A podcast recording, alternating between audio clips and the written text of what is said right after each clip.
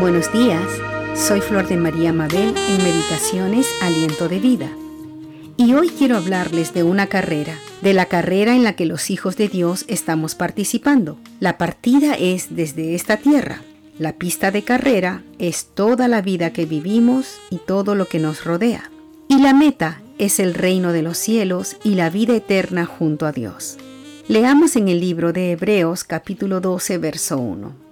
Por lo tanto, también nosotros que tenemos tan grande nube de testigos a nuestro alrededor, liberémonos de todo peso y del pecado que nos asedia, y corramos con paciencia la carrera que tenemos por delante.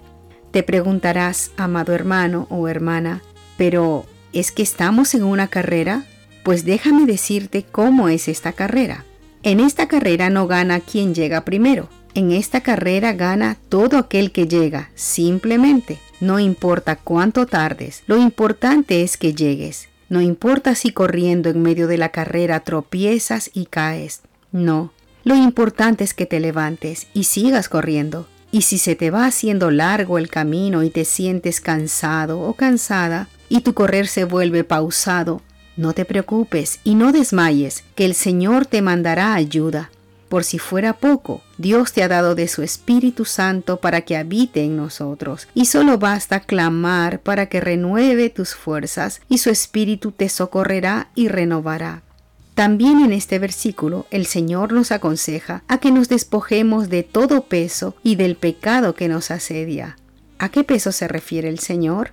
A las cargas que a veces nosotros mismos nos ponemos en la espalda. Nos cargamos con problemas que nosotros no podemos resolver, con afanes y preocupaciones propias o ajenas, y no hacemos lo que el Señor nos dice de poner todas nuestras cargas delante de Él, todo en sus manos. Eso es despojarnos del peso, pero además nos habla de despojarnos del pecado que nos asedia no podemos permitir que el pecado nos ponga más peso, porque no solo hará más pesada nuestra carrera, sino que hasta nos hará tropezar y caer, y esto retrasará nuestra carrera. Y si no quitamos el pecado de nuestras vidas, nos hará a un lado y desistiremos de seguir corriendo. Así que suelta, despójate de todo peso y pecado para que corras más ligero. También en este versículo nos habla de que tenemos alrededor nuestro una gran nube de testigos que van observándonos en nuestra carrera, de lo cual hablaremos otro día. Lo más hermoso de esta es que no estamos compitiendo unos contra otros, sino por el contrario, estamos para ayudarnos uno al otro, para completar la carrera y llegar a la meta, para poder ganar la corona de vida que nos espera y el gozo de contemplar la gloria y la presencia de nuestro amado Dios. Te animo a que sigas corriendo. No estás corriendo solo. Dios está contigo. Hasta otro día.